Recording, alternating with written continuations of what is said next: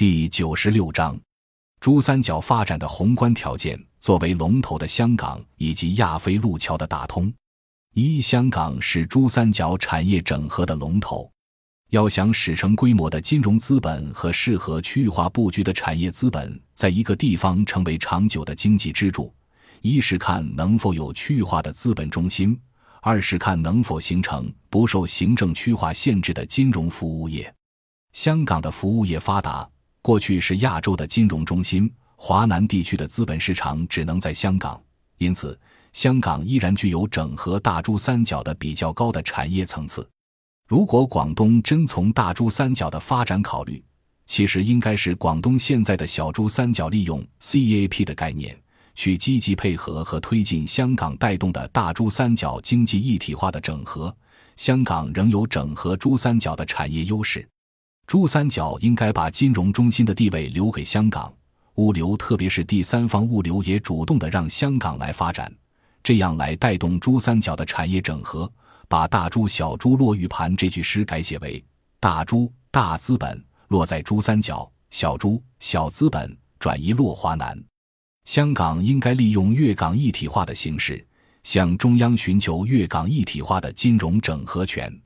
同理。珠三角可以利用人民币不放开的条件，先让利率与美元同样很低的港币对外成为主要结算货币，这就可以帮助珠三角的企业组成投资集团，推动粤港一体化的金融业，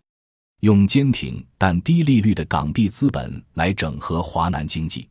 其实，我们既然了解到经济全球化的本质主要是资本全球化。其核心是占主导地位的金融帝国主义，用过剩的金融资本整合产业经济和资源经济来谋取资本化收益。那么，如果我们能够把握这个本质，也就可以理解产业同构的平面整合，无论是国家之间还是区域内部，基本都不成功的教训。相对地，也就理解了只有纵向整合才可能成功的内在原因，就在于产业层次不同。据此可知。一般的所谓区域整合规律，无论国内国外都是适用的。占据产业高端的资本力量，只有对下做纵向整合，才有可能获取相对高的利润。二、打通亚非路桥，拓展南方国家大市场。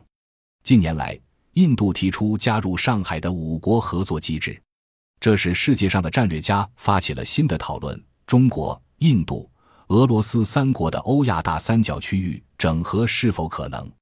这个讨论很诱人，因为被称为二十一世纪的金砖四国 （BRIC） 即巴西、俄罗斯、印度、中国中有三个位于这个区域。历史上，在中国、印度、俄罗斯三国的战略关系中，俄罗斯曾试图用产业资本整合中国和印度，唯独中国、印度之间关系复杂。俄罗斯的整合并不成功。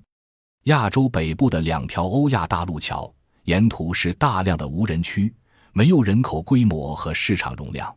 那么没有消费也就没有产业，客观上就没有开展区域整合的前提条件。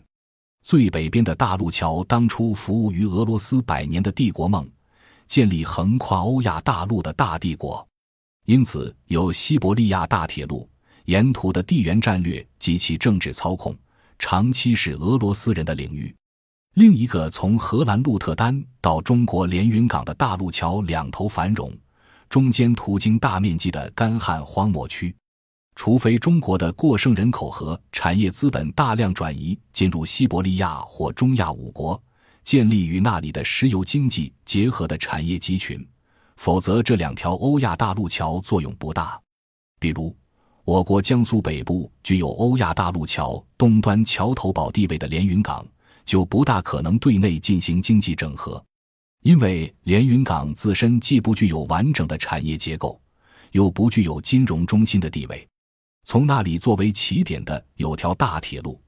但这条铁路延伸到兰州以西，到处是光秃秃的。但是，假定上面数级的粤港经济一体化整合成功。成为中国华南资本中心和产业中心，那么从香港作为起点的这一级就有可能向西南整合，那就需要建立第三条大陆桥——亚非路桥，从香港一直连到北非，抵达埃及的亚历山大港。